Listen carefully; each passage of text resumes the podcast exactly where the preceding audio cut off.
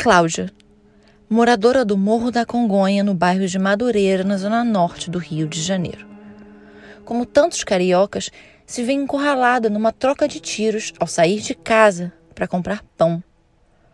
Dois tiros acertam Cláudia no caminho. Ela é colocada no porta-malas de um camburão da PM, cai e é arrastada por mais de 300 metros sem que ninguém a socorra.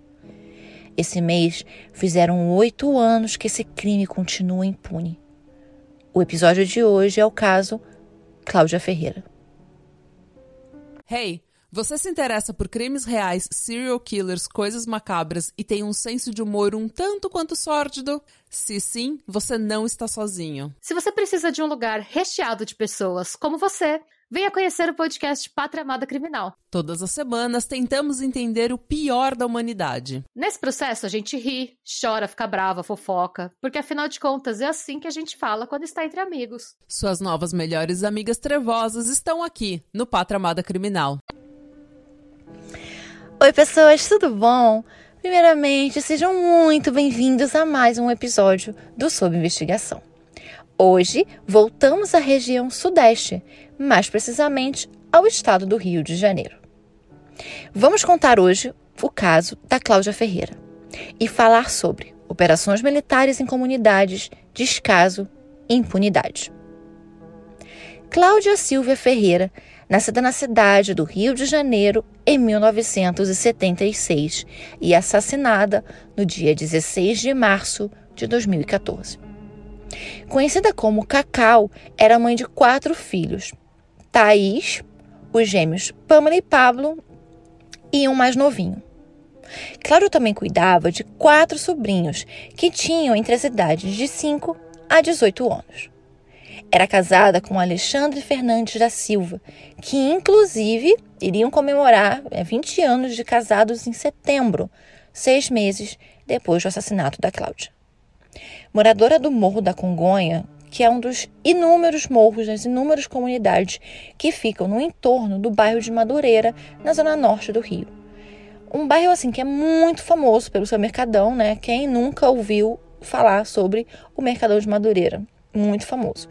E ele também é um bairro que ficam duas das escolas mais tradicionais aqui do Rio, que é a Império Serrano e a Portela além de também ter um baile que é muito, muito, muito famoso, que acontece sempre embaixo do viaduto Negrão de Lima.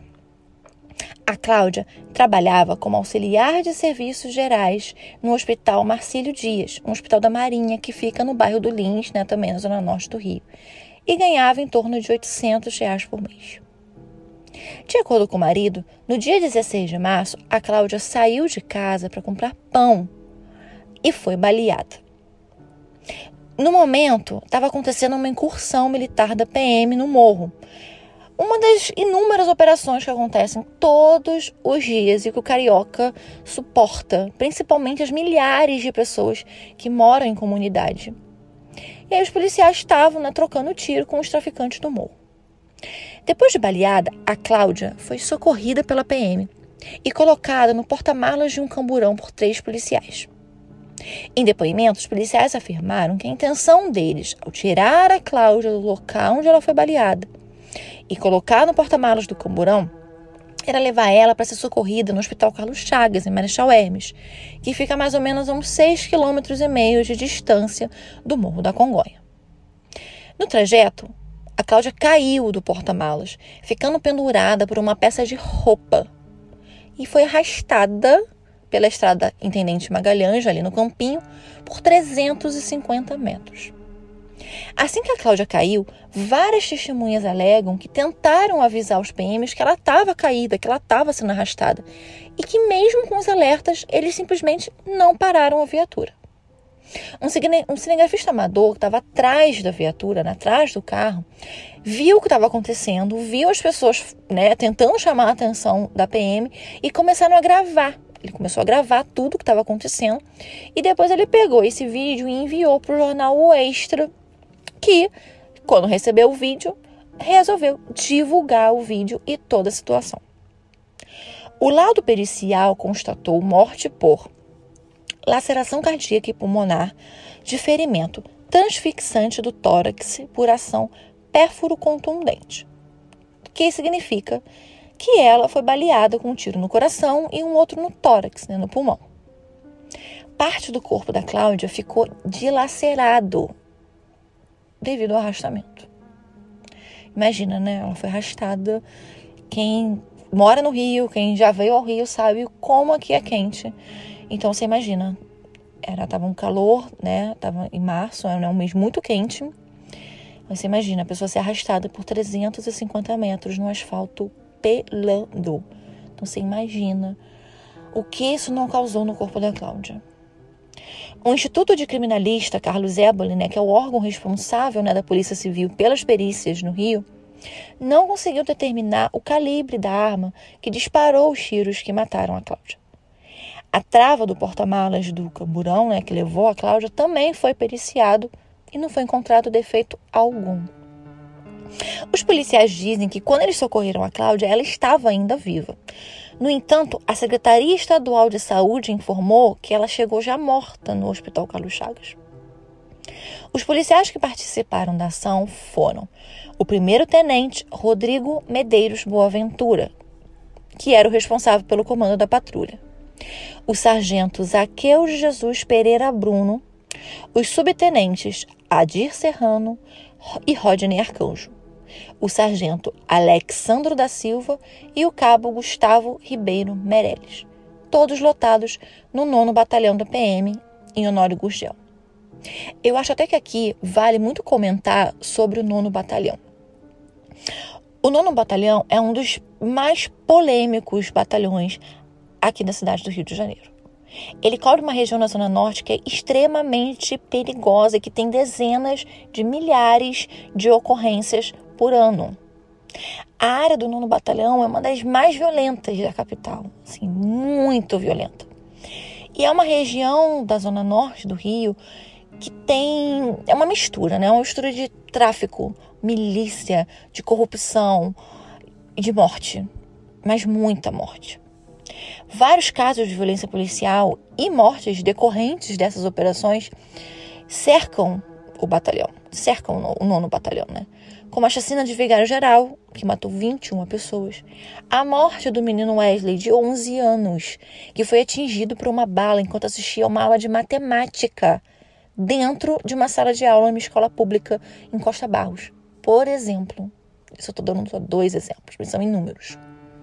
Os seis policiais foram indiciados por homicídio doloso e fraude processual em maio de 2014. Em julho do mesmo ano, eles já voltaram a trabalhar. E em outubro de 2014, eles simplesmente se livraram da justiça comum. Os subtenentes Adir tinha na época 13 anotações de autoria de homicídio. E o subtenente Rodney, três autorias de homicídio. Além deles estarem envolvidos em diversos casos, inúmeros casos, que somados no total resultavam em 69 mortos em autos de resistência após supostos tiroteios. Os autos de resistência, para quem não conhece ou nunca ouviu falar, ou resistência seguida de morte, né? Tem essas, essas, essas duas, esses dois nomes, né, essas duas designações, são mortes que ocorrem quando o suspeito reage à prisão. O Código de Processo Penal diz que auto de resistência é a ação de agentes do Estado que cometem homicídios alegando legítima defesa ou a defesa de terceiros em decorrência da prisão. O acusado, né, o suspeito, resiste à prisão em flagrante e, por colocar a vida do policial e de civis em perigo, ele é morto ou abatido, como a polícia gosta de chamar. Em 2012, foi colocado em votação na Câmara dos Deputados Federais o projeto de lei número 4471/2012. O projeto trata sobre a instauração de inquérito, perícia, exame de corpo de delito, necropsia, nos casos em que a força policial resultar em morte ou lesão corporal. Justamente pensando na diminuição das mortes com a justificativa de auto de resistência, porque cresce muito, cresceu muito, vertiginosamente assim ao longo dos anos. E acontece, são mortes que acontecem demais aqui no Rio de Janeiro. Um pouco menos de um mês após o crime, no dia 3 de abril, A Polícia Civil fez a reprodução simulada no Morro da Congonha para saber de onde partiram os tiros que mataram a Cláudia. Se dos policiais ou se dos traficantes. Foram intimados a participar oito policiais que estavam no momento da operação.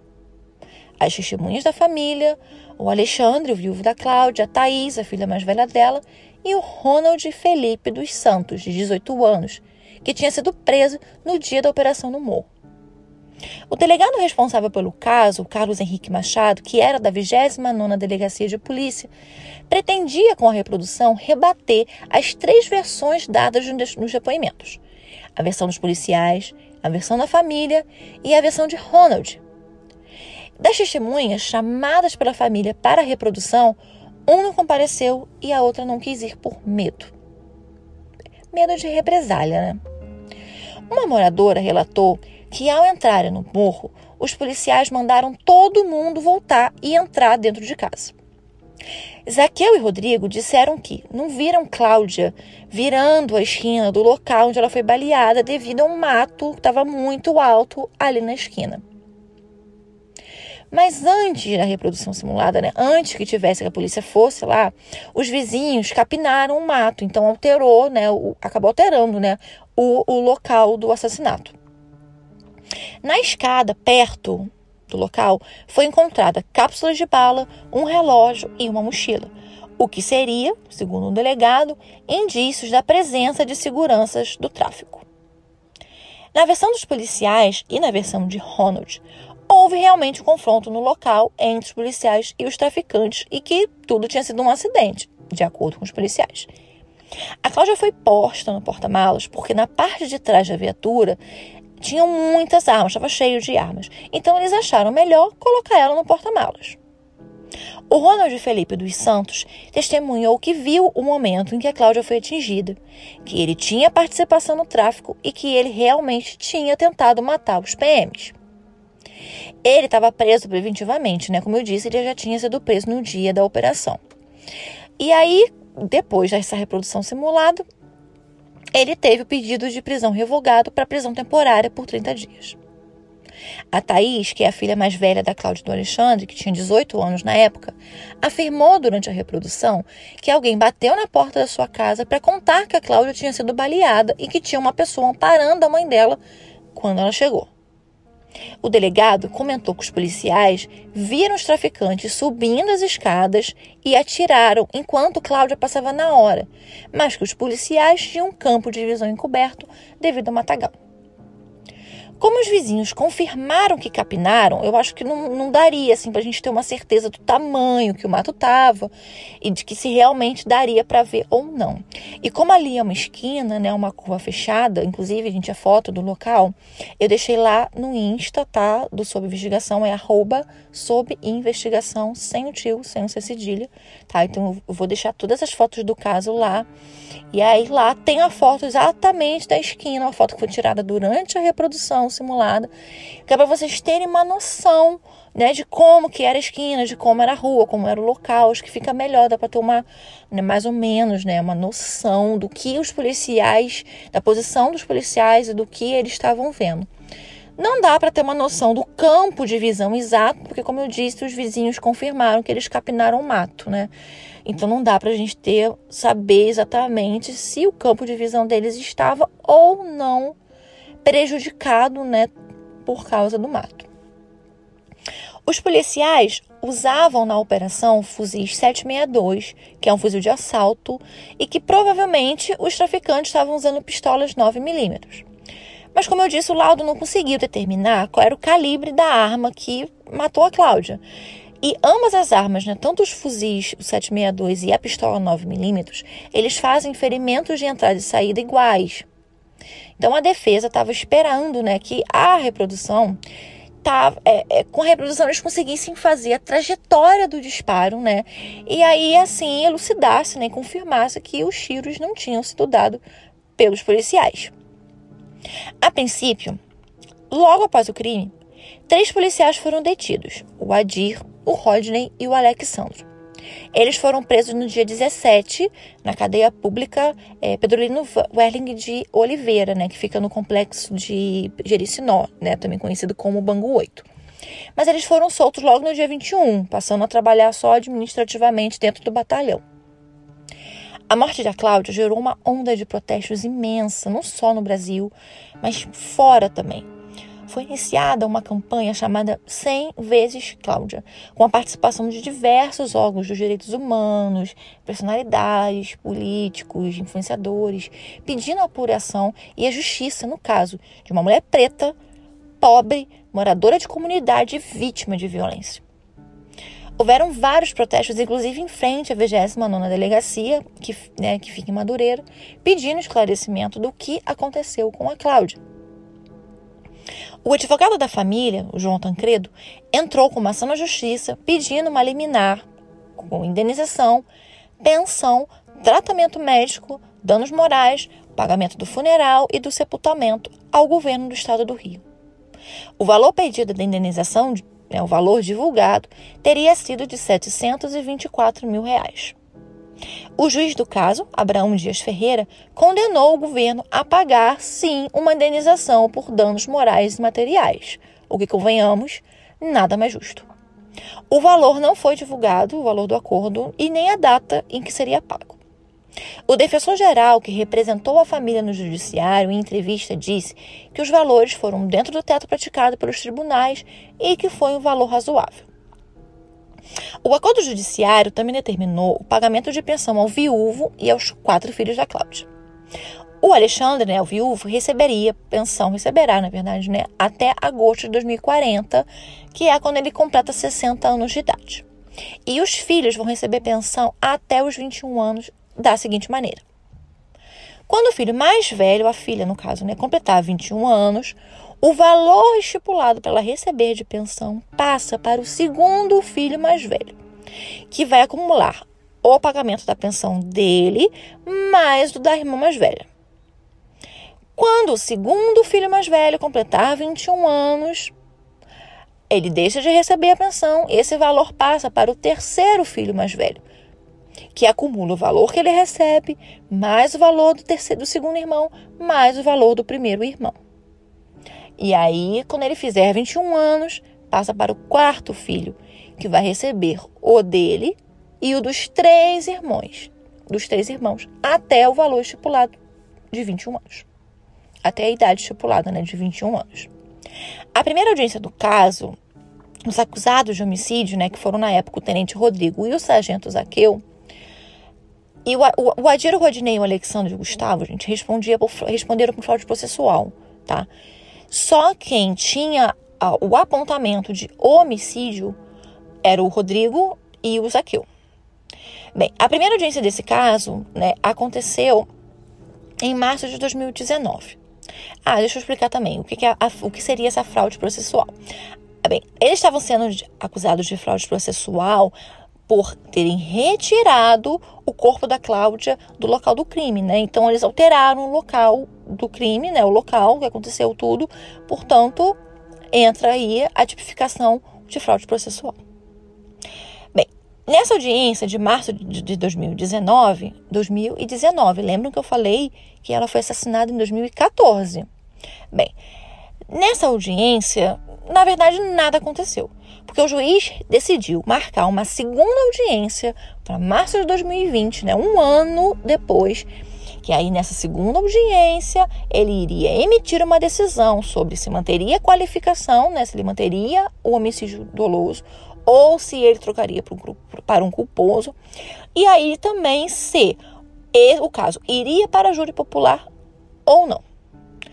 Durante todos esses anos, né, de 2014 até 2019, dois dos PMs se aposentaram, o Adir e o Rodney, aqueles que estavam sendo acusados de fraude processual. E os outros quatro continuaram trabalhando normalmente. O Rodrigo Boaventura foi promovido a capitão. Sim, gente, ele foi promovido. E ele é hoje lotado no, no 41º Batalhão, que também tem a fama de ser muito violento, de ser extremamente corrupto, né? Quase disputando com o nono qual o pior lugar. O Zaqueu e o Gustavo foram transferidos para o 7 Batalhão, que fica na cidade de São Gonçalo, uma cidade vizinha a, a Niterói, né, do outro lado da ponte Rio-Niterói. E o Alexandro continuou lotado no 9 Batalhão. No ano passado, a PM, até né, o ano passado, a PM não tinha aberto nem processo administrativo contra os policiais. Vocês têm noção disso? Eles não responderam nem processo administrativo. O caso continua sem ter sido julgado. A segunda audiência, né, como eu disse, tinha sido marcada para março de 2020, mas ela acabou sendo cancelada por causa da pandemia do Covid e ela simplesmente não foi mais remarcada, ou, ou pelo menos eu não encontrei essa informação durante a pesquisa que eu fiz para preparar esse roteiro. O agora capitão, Rodrigo Boaventura, chegou a ser nomeado superintendente de combate aos crimes ambientais em 2020. Mas aí a Secretaria do Estado do Ambiente e Sustentabilidade, né, que é responsável por essa superintendência, resolveu voltar atrás da nomeação. Esse caso da Cláudia, infelizmente, não foi a primeira e nem foi a última morte nas incursões que, que a PM ou o BOP fazem dentro das comunidades cariocas. A guerra porque é uma guerra que acontece entre o tráfico e a polícia, já causou inúmeras vítimas com a Ágata, o Amarido, o João Pedro, o Caio Guilherme, o Fabrício e tantos outros que todos os dias saem de casa para trabalhar ou para estudar e simplesmente não sabem se eles voltam vivos para casa ou não. Ou se dentro da casa deles eles estão seguros. O Instituto Fogo Cruzado contabilizou um aumento de 15% da violência em ações e operações policiais ano passado comparado a 2020 mesmo em um ano de pandemia, tá? Para vocês terem uma noção. O número de pessoas mortas em tiroteios aumentou em 21%.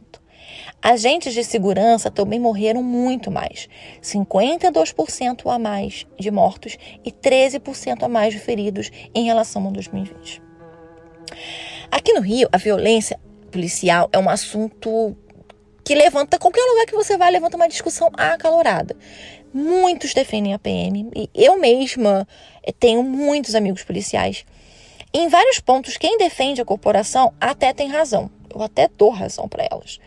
A PM do Rio é uma instituição sucateada, ela é uma instituição abandonada pelo poder público com profissionais mal pagos, mal vistos, mal equipados, com viaturas quebradas, depenadas, armas antigas, um treinamento extremamente defasado. Eles são desrespeitados, vivem numa cidade que é tão perigosa quanto cidades do Oriente Médio, como cidades da Palestina, como cidades do Afeganistão.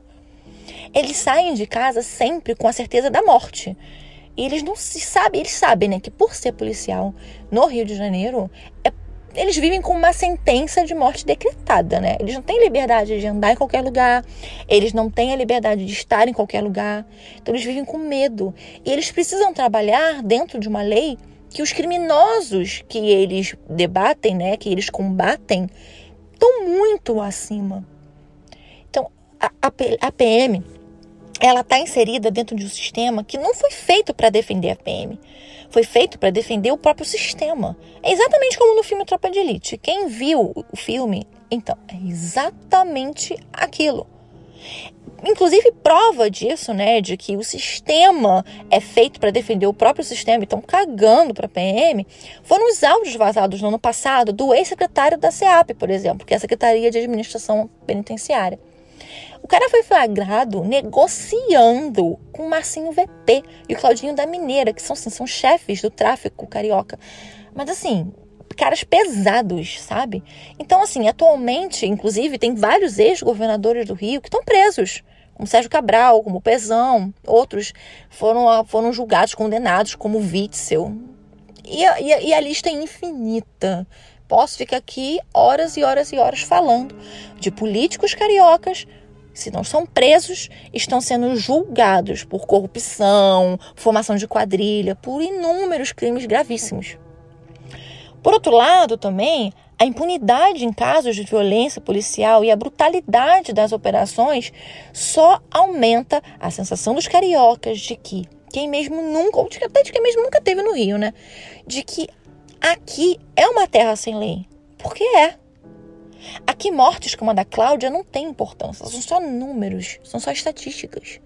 São percalços no caminho, como se quem vivesse em favela, quem vivesse, na, morasse né, na comunidade, merecesse a morte, o descaso, o desinteresse, a falta de investimento em educação, em saneamento básico, em estrutura, ficando renegado a ter a sua casa invadida constantemente, a ser ameaçado e a criar os filhos entre uma troca de tiros e outra.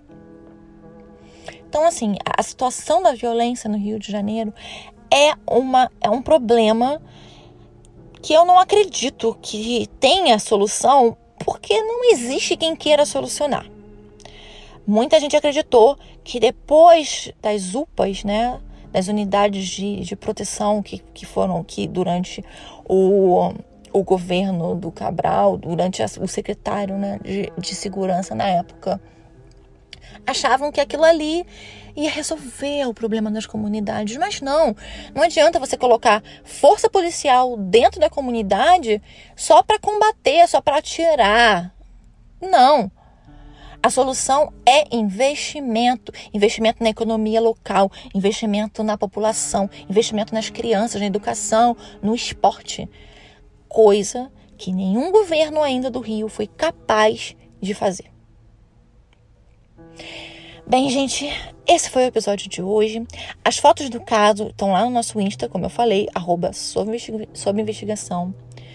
Se você não me segue, vai lá seguir, gente, no Twitter, no TikTok. É tudo, tá? Em todas as redes sociais. É arroba sob investigação. O roteiro desse episódio e o vídeo que foi gravado pelo cinegrafista amador, eu vou postar lá no nosso blog, tá? Sob investigação, com dois O's no final, .blogspot.com. O vídeo tem imagens muito fortes, então eu preferi deixar só no blog para não correr o risco do Insta bloquear por ser um conteúdo sensível, tá, gente? Então, deixei lá. Se você tá ouvindo, me ouvindo, ouvindo essa voz, que não é lá das melhores, esganiçada. Se tá me ouvindo no Spotify, no Apple Podcast, deixa sua estrela, dá o seu gostei, que me ajuda muito, muito, muito, gente. Vocês não têm noção. Eu acho que eu já disse no outro no episódio anterior porque é muito difícil gravar, fazer um podcast. É muito trabalho, é muita coisa envolvida. Para vocês terem uma pequena noção, eu estou agora trancada dentro do carro, tá um calor insuportável, e eu tô gravando trancada dentro do quarto, dentro do carro, para conseguir ter um áudio razoável, porque tava tendo muito barulho. Eu tô na casa dos meus pais, tá tendo muito barulho, tá tendo obra, tá muito barulhento. E para não ficar mais um domingo sem ter episódio, então eu me tranquei dentro do carro. Tô aqui pingando, só Deus sabe. É o sacrifício. Então, assim, eu só estou pedindo um streaming, um comentário, um like. A pessoa tô aqui pedindo meu biscoito. Então, se vocês puderem colaborar, me ajudar nisso. Obrigada, já agradeço de antemão. E aí me conta lá, tá? Quando você for lá me seguir lá no Insta, então você vai lá e aí você me conta se você é do Rio, se você não é, se você conhecia o caso da Cláudia, é, qual a sua opinião sobre. Eu acho que é importante a gente discutir é, políticas públicas é, não só quem mora no Rio, acho que todo o Brasil, né? Esse, o problema de violência policial não é um problema que tá que é restrito ao Rio de Janeiro, né? É, eu moro no Rio, morei muito tempo no subúrbio, então eu posso falar sobre o que eu passei, o que eu já vi. Não é bonito, não é agradável, é muito triste. Eu mesmo já fui vítima de tentativa de, de assalto, de roubarem meu carro, já tive minha casa invadida por polícia, pela PM, já tive minha casa invadida por bandido. Então, assim, é, é, quem mora no Rio sabe que realmente é muito complicado, principalmente em determinadas regiões, na região norte, na Baixada Fluminense. Mas não é um caso isolado, né? Tem inúmeras outras cidades no Brasil que são muito violentas, muito violentas. Então, esse é um caso que todo brasileiro precisa discutir. É um caso, é um, é um problema de saúde pública, para ser bem sincera, eu, eu considero um problema de saúde pública. Então é um problema que todos nós precisamos discutir, precisamos conversar. E, gente, eu gostaria de aproveitar, inclusive, esse, esse, assunto, né, sobre políticas e lembrar a todos vocês, gente, se você não tem entre 16 e 17 anos, tirem o seu título de eleitor. Gente, vamos votar. Só através do nosso voto é possível mudar a realidade de, de Cláudias, de Ágatas, de, Amaurido, de Amauridos, de tantas pessoas que moram em comunidade e na nossa própria realidade, não só quem mora no morro, como também quem mora no asfalto. Só através do voto consciente a gente vai conseguir mudar essa realidade. Então, se você está com alguma pendência na justiça eleitoral, vai lá, procura sua zona, coloca tudo em dia. Se você tem entre 16 e 17 anos, tire o seu título de eleitor. Vamos participar, gente. A gente precisa ter consciência política. E é isso, gente. Desculpa pelo desabafo. Mas é isso, a gente precisa participar. A gente não pode ser só figurante da nossa própria história e da, da, história da vida de todo mundo. A gente vive numa sociedade, então nós somos importantes dentro dessa sociedade. Então não vamos ficar só olhando, vamos botar um cropped e vamos reagir. Gente, até o próximo episódio. Até o próximo episódio. Se Deus quiser, vai sair no próximo domingo. Beijos!